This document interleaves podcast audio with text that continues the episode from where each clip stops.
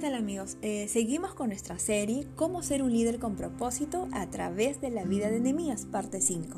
Y el día de hoy el título es Agudice su discernimiento. ¿Y qué es discernir? Bueno, en el diccionario, discernir es distinguir por medio del intelecto una cosa de otra o varias cosas entre ellas. Y en términos sencillos, el discernimiento espiritual es distinguir si lo que escuchamos o vemos proviene de Dios o no. Y eso lo vemos en la vida de Nehemías y está en el libro de Nehemías capítulo 4 del versículo 2 al 4 en la versión Telea, que es la traducción en lenguaje actual dice. Entonces Zambalat y Gesén me enviaron un mensaje pidiéndome que me reuniera con ellos en uno de los pueblitos del valle de Ono. Eso era una trampa para hacerme daño entonces yo le mandé a decir que estaba muy ocupado, con una tarea importante, y que no podía reunirme con ellos porque el trabajo se detendría. Y cuatro veces me enviaron el mismo mensaje, pero yo les respondí lo mismo.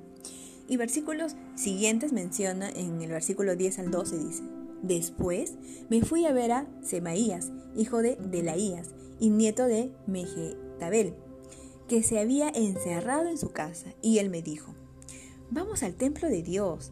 Allí nos refugiaremos y cerraremos bien las puertas, porque esta noche han planeado matarte. Pero yo le respondí, no pienses que soy un cobarde.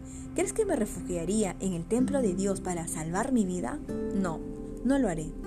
Me di cuenta de que Semaías decía eso porque Zambalat y Tobías le habían pagado para hacerlo y que no hablaba de parte de Dios pues vemos ya en ambas ocasiones cómo Nehemías pudo discernir, cómo pudo entender y comprender las intenciones verdaderas de esas personas, de sus enemigos, ¿no?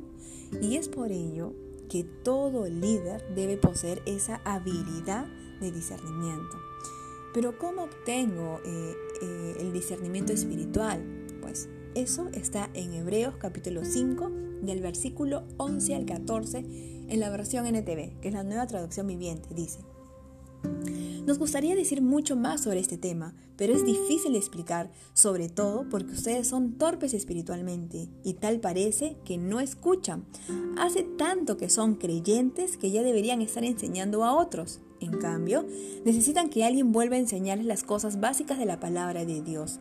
Son como niños pequeños que necesitan leche y no pueden comer alimento sólido, pues el que se alimenta de leche sigue siendo bebé y no sabe cómo hacerlo correcto. El alimento sólido es para los que son maduros, a los que a fuerza de práctica están capacitados para distinguir entre lo bueno y lo malo. Entonces, en ese texto podemos ver qué es lo que tenemos que hacer para, hacer, para tener ese discernimiento espiritual. Y el primero es comiendo sólido, es decir, solo a través de la palabra de Dios y vivir su palabra, porque si solo leemos y, nos, y solo estudiamos su palabra, nos llenamos solo de conocimiento, de información, pero si no vivimos la palabra, realmente no vamos a entender, ¿no? Entonces, ahí no vamos a poder discernir, pero para comer sólido tenemos que tener dar ese esfuerzo. Debemos dar un esfuerzo para el estudio de la palabra, dando ese tiempo adecuado para instruirnos. Segundo punto, no retroceder. Muchos hemos avanzado en la carrera de la fe, ¿verdad? Pero de un tiempo retrocedemos, es decir, por los afanes de la vida, las preocupaciones, los tiempos en el trabajo, en los estudios, etc., hace que disminuyamos, disminuyamos esos tiempos de oración con el Señor, esos tiempos de estudio de su palabra, ¿no? Nos guiamos más y estamos más enfocados en los afanes, en las preocupaciones, que guiarnos el Espíritu Santo. Por eso el texto menciona en Hebreos 5:12, ¿no? Cuando les dice, hace tanto que son creyentes que ya deberían estar enseñando a otros, pero en cambio, dice, necesitan que alguien vuelva a enseñarles. Es decir, han retrocedido, ¿no? Han retrocedido en ello.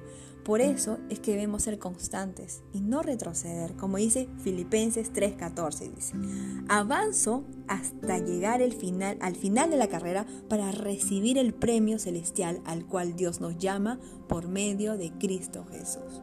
Entonces no debemos retroceder, seguir hasta el final de la carrera, ¿no? Porque mi recompensa será incalculable y eterna.